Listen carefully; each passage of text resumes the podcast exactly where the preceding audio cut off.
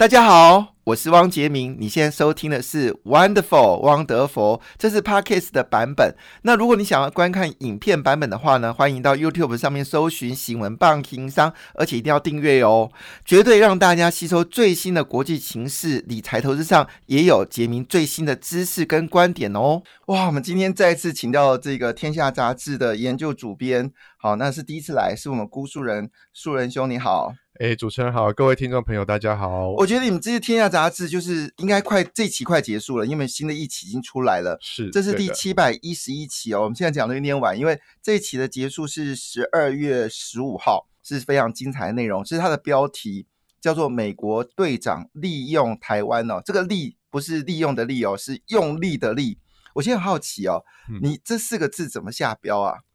这个下标主要是说，我们在因为十呃十一月三号美国总统大选，大家都很关心。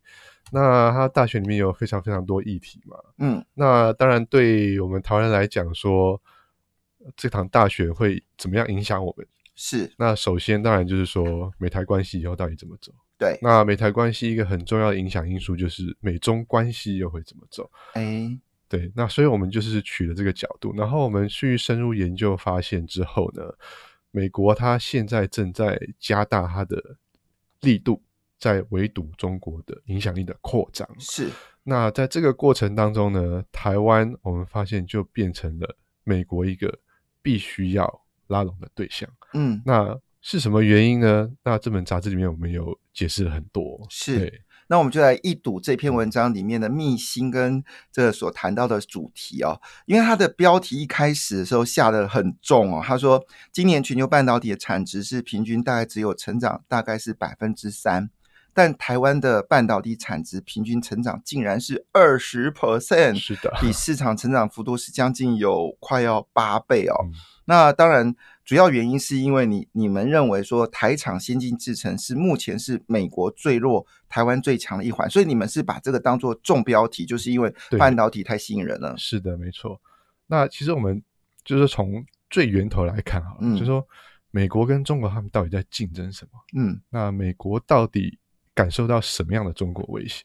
有很多人就说他们啊，中国要在亚太地区变成霸权啊，是可能会吃掉台湾，统一台湾。对。建立势力范围，但是它其实真正的竞争的核心是经济。嗯，那在经济里面又是科技。对，那我们认为科技才是美国跟中国竞争的最核心的部分，它的新冷战的主战场。所以科技。川普当时所谓的调高关税的目的，其实并不是主要的原因之一。嗯，其实最主要原因是因为他发现到中国准备做二零二五跟二零三五的对中国制造，那加上五 G，华为拿到了全球最多的专利权，是的，让美国被压着打。对，所以这对川普来说感到影响，感到害怕。对啊，对啊，就是说，然后他检视了美国的状况，是发现到美国这块很弱。对，但是我们现在回头再看贸易战。好像已经不重要了。嗯，重要的是川普后来发动的科技战。对，因为他们后来发觉，虽然我们从半导体业来讲，跟台湾最直接相关，半导体美国很强。嗯，可它强在哪里？它强在研发跟设计。对，全世界用的所有半导体晶片很多，包括台积电很多技术，没错，半导体制成设备都是美国设计的。可是它在制造这一个环节却是非常弱的。嗯。它制造几乎全部都到亚洲来了，对，在台湾、在韩国、在日本，甚至现在中国大陆在机器直追的，对他发觉这一块没有制造，对他来讲是他让他感觉非常不安全。嗯，尤其是在未来科技的竞争里面，五 G 啊、AI、人工智慧啊、大数据，这是都是很很先进的科技，可是。它最后的预算啊，边缘运算啊，高速运算啊，对，好，还有包括以后的量子电脑，量子电脑这部分都需要台湾的帮忙。对，因为最后回归你需要硬体嘛，那些东西都要硬体设备，硬体设备里面需要晶片。对，那晶片就是半导体了。是，对。那就你的了解说，像台积电的现在包括三纳米、五纳米这部分，对于美国来说，它所需要的概念在什么地方？啊，他现在追求的就是说，他需要确保他的高科技业的供应链安全。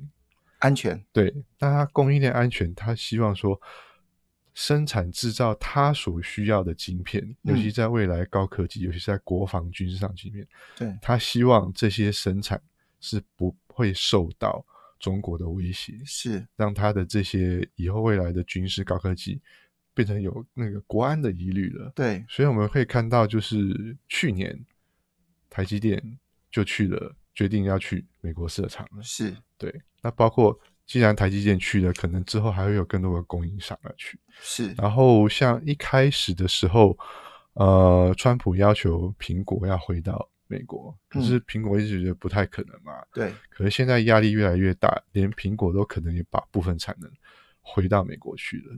还有包括东东南亚在内。对，其实你这篇文章里面有一句话真的很，就是按照中国人说法叫到位，哈，就是是说的很精准。你用的是《金融时报》点出台湾在中美中科技战的关键位置，它是用什么话来形容台湾在金融所谓的《金融时报》里面说我们是关键地位？嗯他其实《金融时报》用了一个名词叫做“细盾”。嗯，他说，台湾在半导体业的供应链的关键的地位哦，对，让美国无法承受失去台湾的代价。嗯对，因为他检视他整个半导体的供应链，他发觉说，诶，这些东西最后怎么都是台湾制造的？是，那在台湾制造里面，发下觉怎么都是台积电？哎，真的。而且台积电带领了一千四百个兄弟，因为它的供应商是有一千四百个兄弟，这个好像也都在你们《天下杂志》有谈嗯到。那我就念一下我们呃素人写的文章哈、他说，在这项战术上，台湾已经成为地缘政治的兵家必争之地，也成为美国队长不可呃缺少的队友。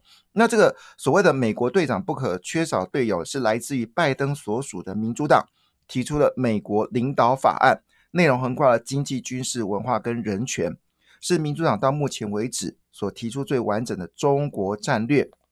其中，在谈到所谓的经济跟军事这部分，他们特别提到，在未来十年要投入三千五百亿美金来重振半导体在内的美国关键制造能力。主要原因是两件事，第一件事呢是降低中国依赖，第二件事呢就是减少中国制造二零二五所可能发生的事情。那在《金融时报》就指出了，台湾在晶片技术方面的领先地位，使美国承受不起把美台湾输给中国的后果。美国承受不起台湾输给中国的后果。讲白一点，就如果台湾落入中国手上的话，那美国将不可承受这样的一个后果哈。所以他这边有提到了，原来是这个原因，就是因为丽英杰最近对我们非常的关心。嗯那根据就是我们这个素人的一个观察，主要原因是在十一月二十号呢，首届美台经济繁荣伙伴对话里面就已经谈到台湾就是这个大联盟的经济网繁荣网络的一环。那据了解呢，经济繁荣对话呢，呃，就是现在美国总共找了十个呃伙伴来对话，那台湾现在是第十个。那有人就这么猜测，其实川普如果当选的话，他应该会发展出两个系统，一个系统叫做经济繁荣网络伙伴，那这伙伴它会逐步的增加，变成是另外一个类似 WTO 的一个概念。另外一份叫做呃洁净能源计划，那现在洁净能源计划已经跨五十国了，已经有个小联合国的概念。这部分它也是打算在所谓的智全球智慧财产权里面，他要建立他自己的一个所谓联盟态度了哈。当然，现在民主党是提出的是美国领导法案。那我们继续来问一个问题哦，就是说以目前来看哦，你觉得现在有哪种可能是属于川规败水呢？嗯那基本上哦，呃，美国现在我们都知道它的内政跟社会是严重的分裂，在很多重大议题上都没有共识。对，很多国内的议题，健保啦、移民啊，到底要怎么样都没有共识。可是唯一有一个问题是全民高度共识，国会两党高度共识，嗯。那两党的外交精英们都有高度共识，就是说，对，中国的崛起已经威胁到美国了，嗯。那我们必须要想尽办法去全力的反击，这是已经是高度共识的。是，那所以我们可以看到哦，在过去的两三年，民主党的外交精英、外交幕僚发表了非常非常多的那个对中国政策的分析的评论，是，登在很多不同的地方，包括很有名的《外交事务》杂志上面。对，他们的口径几乎都是一致的。那他们大概点出了两个重点啊。第一个就是说，我们过去四十年的对中国政策失败了。那嗯，失败在哪里？就是说，当初我们以为把它拉进世界体系，帮他协助发展经济，让他富有起来，我们以为可以像台湾一样民主化、对，更开放、更自由。可是我们算盘打错了。第二个，他们觉得说，这部分我补充一下，因为当时他们战略已经出来了嘛，是他们认为习近平，因为你知道习近平这个人他的个性其实是非常两极，嗯在他还没当上这个中国国家主席之前，当时的奥巴马政府认为扶持习近平会比扶持这个薄熙来更让嗯中国走向民主化，因为呢，习近平在一开始的时候对于广州部分的省。有自己选出自己的村里长，其实当时习近平是站在比较赞成的一方，是那所以他们解读，如果能够让习近平掌握了中嗯国的的这个大权，那么中国一定会快速的更加现代化，然后接着会比较重视人权，然后走向民主化，那就可以学着苏联瓦解一样。对，但是做梦没想到的事情是，习近平上任的时候，确实他有往这个方向进行，可是他做了一件事，他跟江泽民派系呃宣战。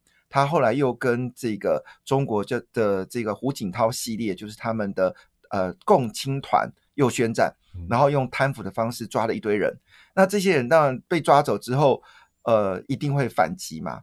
所以这一反击出来，习近平就发现到，诶，这个反击他必须要强硬反击。那一般来说，共产党的个性就是，如果一旦反击的话，一定要走回阶级斗争。那阶级斗争就是谁更共产党化，谁就可以嗯站稳角度。就是当时毛泽东失势的时候，就产生了所谓的当时的一些红卫兵的事件，就是嗯当他要往前走，发现到遇问对问题大的时候，他会退缩到共产党的基本盘。就是红卫兵，然后文化大革命，然后把对手全部歼灭，好，那四大帮全部歼灭。所以看起来习近平也走同样方式，嗯这就是为什么当时奥巴马政策后来他就警悟到，好像事情并不是他想象那样子。Economist 经济学人杂志用一个非常大的画面叫做“习皇帝”，那时候就已经提醒这个奥巴马政府说，哎，这个习皇帝其实蛮早，五年前的 Economist 就已经提这个事情，所以 Economist 最早认为习近平不是要走民主化。他要走专制独裁化，所以这个事情也就证明一件事：后来川普崛起。那有趣的是，川普一上任的时候，也是某种程度也对中国保持的一个非常友善的环境。但发现到一件事情是，中国所做的每件事情就是这五三件事情。哎，你可以聊一下，就中国的这三件事吗？就战略一、战略二跟战略三。对那中国我们可以知道，它从中国制造二零二五开始、哦，它那个时候就是在产业发展上，他们已经非常清楚的意识到，就是说，他们我们就说中国必须要变成一个制造强国。那要制造强国还不够，因为他们后来发觉说，就算你拥有了技术了，但是你如果没有制定那个产业的标准、产业的技术规格的话，那在各项产业上面都还是被美国跟西方的企业所卡死的，尤其是在半导体上。所以我们后来发现，它推出了中国标准二零三五。那它这个的意思就是就是说，战略二，对，就是说我们要在各种新科技的产业标准上，在全球市场占有一席之地，占有影响力。因为在过去传统的产业，比如说汽车啊、飞机啊、半导体，他们可能已经不太有机会了，就说主导那个产业标准。像半导体产业标准，五 G 很多高通手机的标准在高通，在 Google 他们，所以他们在电动车、在 AI、在这些云端运算方面，他们希望未来在国际市场上，他们是有那个产业标准的影响力的。对对我，我们先回应一下当时你在这个文章所说的中国的一开始的战略是中国制造二零二五。我们把那个背景稍微讲一下，嗯就是那时候呢，紫光好，他那时候在这个就是应该是八年前，他突然之间。清华就开始，清华紫光从原本想做基础的电子零组件，类似三星的模式，就是先从基础的一些呃家电啊这些设计去开始发展。但是呢，赵伟国一回去的时候说这个太慢了，你现在发展不了比日本跟韩国更先进，所以他说我们直接跳跃到最高的战略，嗯在记忆体、低润还有所谓的晶圆制造部分，我们下重手，要做另外一个台湾。那时候呢，我记得在二零一三年的时候呢，这个呃就是呃金华紫光呢迎接到一个贵兵，好，在二零一三年到二零一四年，那个人叫做英特尔。那么英特尔当时呢，想说要到中国来发展，好，他也当然英特尔想到中国发展，他其实背后的理由，除了一方面能够把更多的伺服器卖到了这个中国之外，那另外一方面呢，就在中国还没崛起之前呢，我先到这边跟你合作，以后我的发言权就高了。所以那时候呢，但是问题是你任何的国外企业到了中国，包括 B N 到宾士在内，你要跟当地来做合作。所以呢，清华紫光找了清华大学这么样的一个优势呢，那么英特尔在二零一三年到二零一四年呢，就宣布哦，这个清华紫光呢是美国英特尔最大的一个伙伴。好了。那这个事情一一旦被确认之后呢，哇，这个当然当时中国就发了一个大概差不多三百亿人民币的资金交给了这个这个清华紫光。那么一般来说，这三百亿呃人民币在中国的印象当中是，你就从基础科技跟你发展嘛，哈。那给你点时间，好，那实际上够二到二零二五年还有这个十二年的时间到十一年的时间。那时候呢，这个因为清华紫光非常的优秀，跟 t i r 在一起，所以呢，那时候习近平就开始预构思了一个叫做二零二五制造。那当然，当时他手上有两个武器，一个就是华为，在那时候就知道华为呢已经跳过三 G、四 G，不跟你竞争了。直接跳跃到五 G，正好五 G 呢又是之前三 G 不适不适合用的一个技术。那在美国认为说这个不不适合，所以他们直接用的技术呢把它升级。所以当高通还在拼命发展四 G 啊，我们的联发科在发展四 G 的时候，还没有注意到五 G 的这些战略性的动作之后呢，事实上美国在发展这种所谓的讯通讯过程当中，曾经有两次重大改改变嘛，就是一次是英特尔所主导的。不是当时四 G 系统，而是另外一个系统。后来证明在台湾也跟着失败了。那第二件事情是，当时他们认为五 G 不是华为的五 G 系统，是他们认为的五 G 系统，因为他们国家不一样，因为中国人口密度比较高，美国的人口密度比较松，所以他们采用的策略不尽相同。就没想到华为的技术发展如此成熟，而且在全球取得绝大部分的专利权，所以。习近平左顾右盼，你看我左边有记忆体的这个紫光，我右边有五 G 的发言权的华为，所以他当时就在这个二零一四年到二零就宣布了，他们要发展的就是中国制造二零二五。那当时因为美国正在政权交替嘛，所以大家对中国制造二零二五就是旁边看呢，你能变出什么花样？就没想到华为就是像是一个。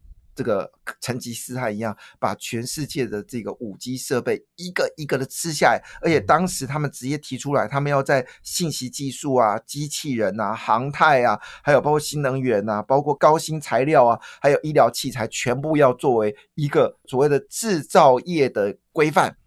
哇，这个川普看在眼里还得了啊？那当时紫光呢拿了三百亿啊人民币，他并没有。基从基础建设做起，他反而是大肆并购，甚至要把美光也买下来啊，甚至要把这个美国的几个大企业买下来，这个气势之大。所以那时候，呃，可能在川普他不动声色，其实他主要打的高科技，他就先用贸易战来做，先主导你中心，接着针对华为展开一连串的战战斗。结果没想到这一打下来的时候，发现到，呃，习近平发现到，哎，我其实不强，哎，我蛮弱了。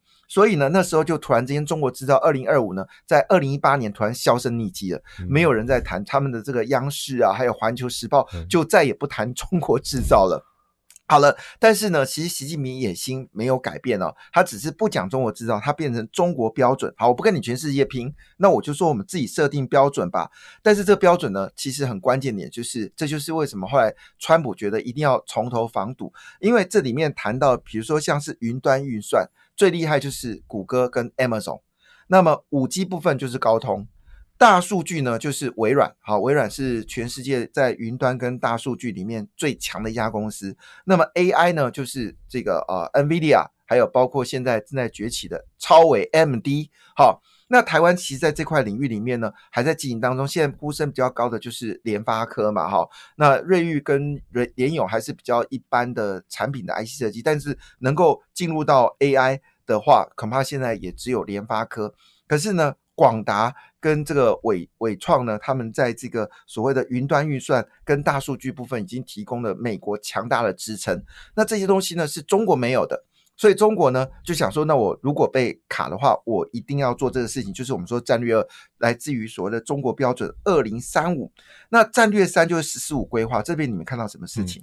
那十四五规划里面，它当然内内容包山包海，他们是中国的计划一向是这样。可是我觉得最重要的一点就是说，它量在子信息吗？对它其实它总括来讲哈，它习近平在里面放了一个非常重要的重点，就是说中国要追求科技自主。哦，因为他在贸易战、科技战打下来之后，他发觉说最关键、最核心，刚刚主持人都有提到的那些最核心、最关键的技术，中国都没有，都在美国手上。所以当他们要发展这些高科技的时候，他们就被掐住了。嗯，比如说现在美国对于中国，包括华为、中兴在内的很多很多的高科技企业，寄出了出口管制措施。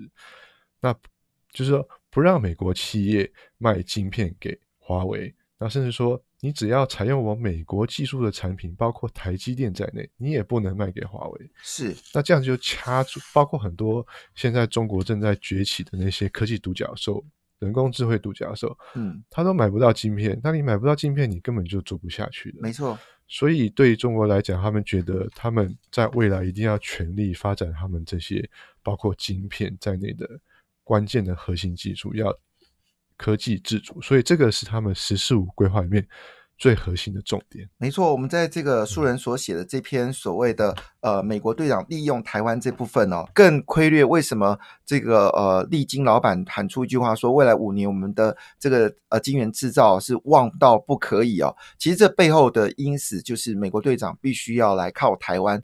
那这个情况下呢，他在战略二、战略三呢，其实素人这边想的非常清楚。我们刚才说战略二指的是呃 AI、大数据、五 G、云端运算，但到战略三的时候呢，就是量子信息跟航太。而这部分呢，量子信直接跳脱了大数据，跳脱了云端运算，那是另外一个市场。所以它现在我竟然在基础科技上面没有办法取得优优势，那我就呃弯道超车嘛，因为中国最爱做弯道超车。你在中国跟他问说，你那个我们以前台湾有那种大代小代，其实如果我们今年呃是两千年以后出生的，甚至九零年出生都不知道我们以前是看卡带，因为他出生的时候是 CD，现在已经是用那个插槽的哈，对 USB，USB 了，所以现在年轻人知道 USB，可能有些年轻人还不知道 CD 哈，那是 CD，我们是跨越了大代小代嘛哈，嗯然后到这个 CD，然后再到了这个呃现在是所谓的插槽嘛哈，嗯那可能将来还有更新的技术，因为知在知道在研发当中，又是 DRAM 跟这个 NAND Flash 的技术。好，但回头讲到这件事情的时候，他直接跳过，他直接我直接做量子电脑，然后航太部分呢，我直接冲海太啊，那这背后就代表了中国制造二零二五，一直到中国标准二零三五，一直到十四五规划二零三五远景目标，这是我们素人在这篇文章里面非常精辟的一个内容。但是呢，这个川普呢也做了两大反击哦。等我们下一个时间呢，我们来谈看，在这个素人在这个《天下杂志》里面所谈到两大反击，这里背后又代表什么样的商机，又代表什么样的策略？今天访问是《天下杂志》研究主编辜树人，好，树人兄，今天我们到我们现场。那他这一次在《天下杂志》的主标题非常的令人想要去拜读哦，而且这次他们是两位作者，一个是黄玉云，他曾经来过我们节目，那一位就是我们辜树人。今天非常高兴树人兄来到这边来谈，让我们全台湾的听众都知道，到底在未来台湾跟中国。还有美国这三角关系会发生什么样革命性的改变？哈，那我们知道在这几年当中呢，台湾的 IC 设计公司呢已经挤入到全球前十大，那么挤下了欧洲绝大部分的公司，像欧欧洲已经没有进入到，哎，欧洲只剩一家，呃，这个英飞凌进入到这个全球前十大，那么日本全部进不了了，韩国也没有进去哦，韩国是在制造业里面有排到半导体制造是第二大，好，那第一大是英特尔，第二名是这个呃三星，第三名就是台积电。好，那我们在 IC 设计里面，包括联友啊、瑞昱跟这个联发科呢，挤出了全球前十大的 IC 设计公司。那其他六大是美国，一大是这个呃，就是欧洲国家哈，这是一个非常大的变局。那在呃您的这文章上面也提到一件事，事实上他们曾经有在 Semiconductor 就是半导体协会曾经有做过一个专述。那你这边内容也提到，就是这个专述呢，把台湾变成是美国供应链一个不可缺的一个环境。那如果把台湾纳进来的话呢，那美国就可以完整的从呃 IC 设计一直到这个制造到后端呢，全部供应链就完整了。所以当然，它使台积电去美国设工厂，其实只是一个诱因。它也希望包括台湾的半导体设计，还有包括台湾的封装测试，全部都要移到美国，那美国就可以完成一条边哦。所以看得出来一件很重要的关键点事情是，英特尔已经止于十纳米，这也就。表明一件事，在美国，他们最高的技术就是十纳米。但是三星事实上号称说它进入三纳米，但是我们知道，在机子外光里面系的这个技术当中，他们还遇到非常大的瓶颈。事实上，呃，台积电为了要完成摩尔定律。它在二纳米的技术已经跟三纳米的技术已经不相同了，这部分恐怕这个三星呢又有遇到瓶颈啊。三星号称要在二零二零年会出现三纳米，但事实上三纳米遥遥不可及哦。所以这个情况下，台湾当然就确凭中选了。面对中国的竞争，美国做出了两个反击哦。那可以请我们苏仁兄谈谈这两个反击是什么呢？嗯，好的。那川普政府他在四年哦。在围堵中国的科技扩张，主要有两个手法。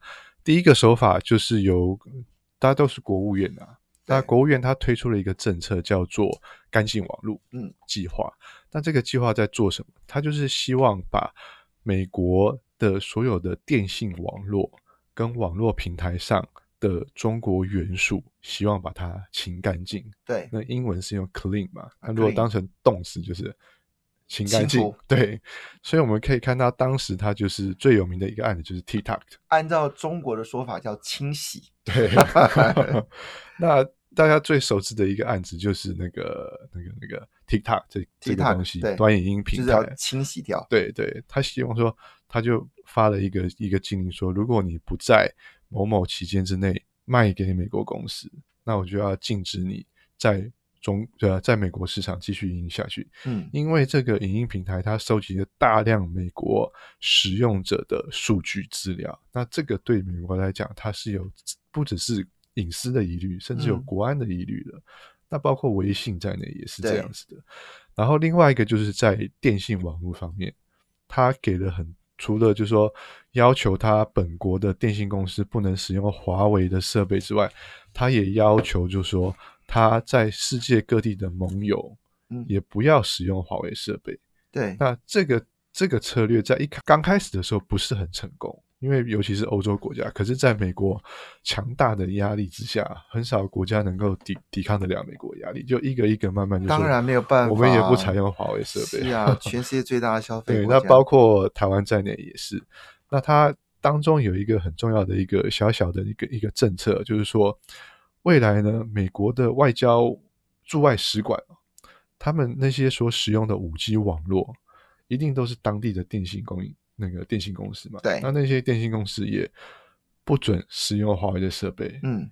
因为如果我的外交人员使用你当地的电信公司的五 G 服务，结果是使用华为设备，对。那我觉得我会有一个那个机密外泄的疑虑的。没错。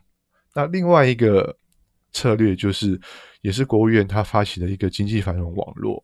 那这个什么意思呢？他就是希望在于很多数位基础建设这方面的事情，他要联合他在全世界的盟友，希望就是说，在这方面，我们希望大家依照美国的标准。依照美国的方式，依照美国的游戏规则来发展这些东西，而不是大家采用中国的游戏规则、中国的基础建设、华为设备，然后阿里巴巴的平台。我们希望在未来这些领域的全世界的游戏规则由美国来制定，不是由中国来制定。所以他在全世界拉拢了很多的国家，那台湾当然也包括了是他拉拢的一个伙伴之一。没错。那十一月，刚刚主持人也提到说，十一月二十号。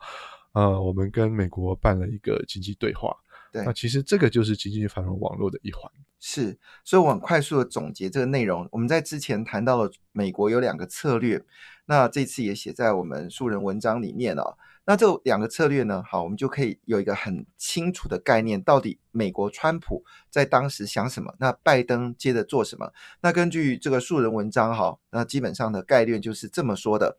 那因为我们民众都搞不清楚到底什么叫做繁荣经济伙伴。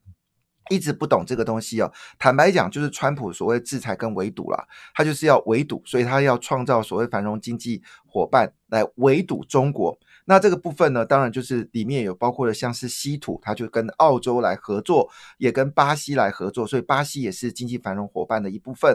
那在半导体部分呢，就选择了台湾，所以总共有十个国家加入了这个所谓围堵，就是繁荣经济圈。的伙伴，好，这是为什么这个我们要被对川普呃召见的原因啊。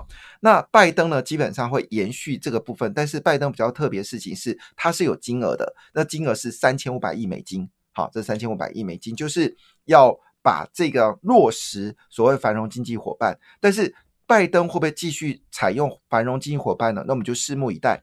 第二部分呢，叫做干净能源。那这干净能源呢，简单说话就是要让。中国的五 G 呢，去中国化，川普做法就是要去中国化。那这里面有五十个国家，好，那这部分呢看起来已经有初步的结果了，因为现在英国已经加速要去华为，那德国可能要去华为了，那法国已经决定要去华为，那澳洲最委屈，因为澳洲是五眼联盟第一个去华为的，所以澳洲呢现在被中国欺负的厉害啊。那当然。澳洲现在也哀得很大声，其实是希望拜登一定要留意，他是第一个被牺牲的伙伴。好，这件事情真的攸关这个全球的一个策略。对中国最恨的不是美国，其实对中国最恨的是澳洲，因为当川普提出所谓的干净呃网络的时候呢，第一个响应的是。澳洲，那台湾早就已经去去中国化了，所以没有什么问题。还记得吗？当时日本也是对华为是不禁令的哦。当澳洲开这个枪时候，日本就跟进了。然后英文英国的 Johnson 感冒之呃，就是得到武汉肺炎之后也跟进了。所以接着法国因为武汉肺炎，他被迫跟进。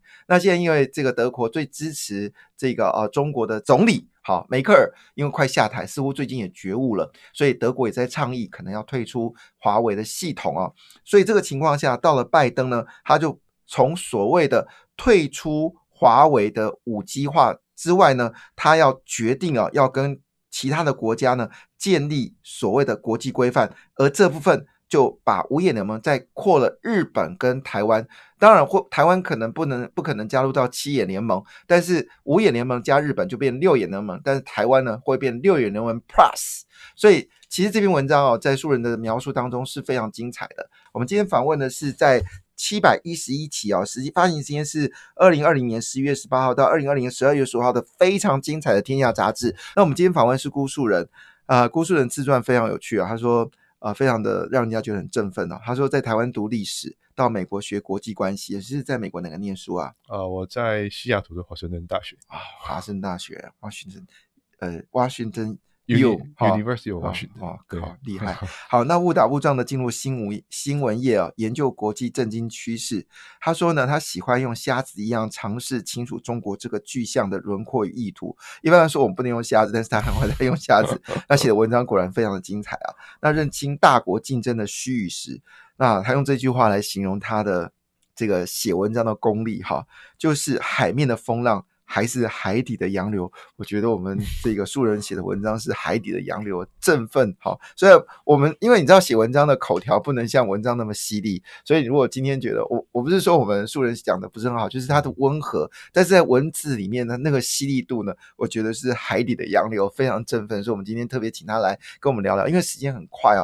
那稳茂他投资了。八百五十亿耶，这个数字好惊人！而且在这个高雄的陆竹园区，他针对美美中美台，他说了什么话？对他基本上是讲说，台湾在半导体上供应链的地位哦，是很难在短时间被取代的。是像中国现在呃用这么庞大的国家资源在发展这个半导体产业，对。可是我们知道这么多年下来哦，它取得的成果还是很有限的。是。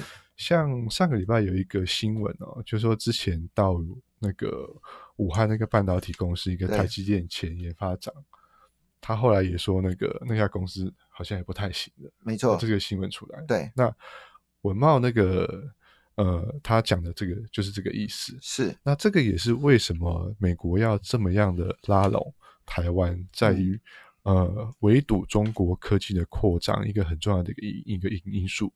那我们都知道，那个台积电创办人张忠谋，他在一九年的那个运动会上面讲了一句话，讲的很经典，就是说，台积电已经成为地缘政治竞争的兵家必争之地了。嗯，那其实不止台积电，整个台湾的半导体供应链都是这样子。是中国要发展它的半导体产业，它要拉拢台湾的半导体企业去中国大陆设厂。我们知道台积电也去了南京嘛，对然后也大力的在吸引台湾的半导体人才。对，那现在美国在于巩固它半导体供应链安全上面，它也需要台湾。是那这个是台湾呃二三年、十年下来建立的一个半导体非常坚强的供应链嗯，所得到的一个成果。对对，那所以我们在大国竞争之间要怎么样存活下来？当然就是要把自己的基本功练好，这是最重要的。没错，嗯事实上，呃，文章里面还特别提到两强斗争下台湾怎么活。那这文章当然就有里面很多内容，因为时间关系，我们就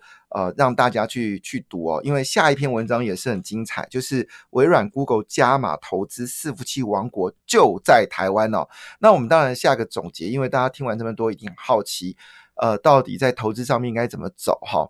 那从这文章里面就已经看出来，我们台湾在所谓的伺服器里面只会越来越好嘛。是那伺服器里面，你就也特别提到嗯红海，绝对不可以忽视嘛，这是呃黄义云写的哈。那另外一个角度来看，所以大家红海的股价可能会觉得是呃，我们大家可能会觉得稍微低估了一点点。好，另外一部分呢，就是为什么日月光股价不断的上涨？对不起，你有台积电，你就要日月光。所以当今天红的时候，当联电红的时候，日月光就跟着起来。那同样道理，像立成科技啊，或者其实金源电啊，这也就水涨船高。但问题是，请你晶片做完之后，你要放窄板啊。那我们台湾在这个高密度的连接，就是 HDI 窄板的话，这是全世界最强大的。好，那你可以看到最近包括南电、景硕。真顶都在往上走高，但是问题是你不但是要你要窄板啊，接下来你还有什么东西？你还有连接器啊，你还有被动元件呐、啊，你要 NCU 啊，所以这一挂起来，这是为什么有人说台股这一万四、一万五，甚至到一万六都有可能看得到，原因不全然是台积电文茂敢投资八百五十亿哦，恐怕只是开始哦，所以这为什么现在台积电联电啊股价持续往上飙高？那么我们台湾的印刷电路板股价也持续的走高，现在连被动元件缺货，那当然最大的消息是环球基金决定扩大投资它的。这个十二寸晶圆、八寸晶圆的供应，这背后其实就是美台中关系当中，美国非常需要台湾。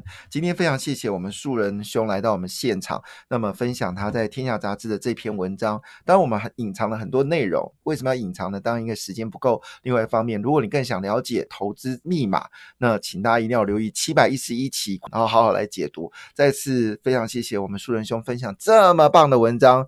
谢谢树人，哎，谢谢大家，谢谢，感谢你的收听，祝福你投资顺利，荷包满满。也请订阅杰明的 Podcast 的节目《汪德福》，以及 YouTube 新闻棒情商的节目频道哦。感谢，谢谢。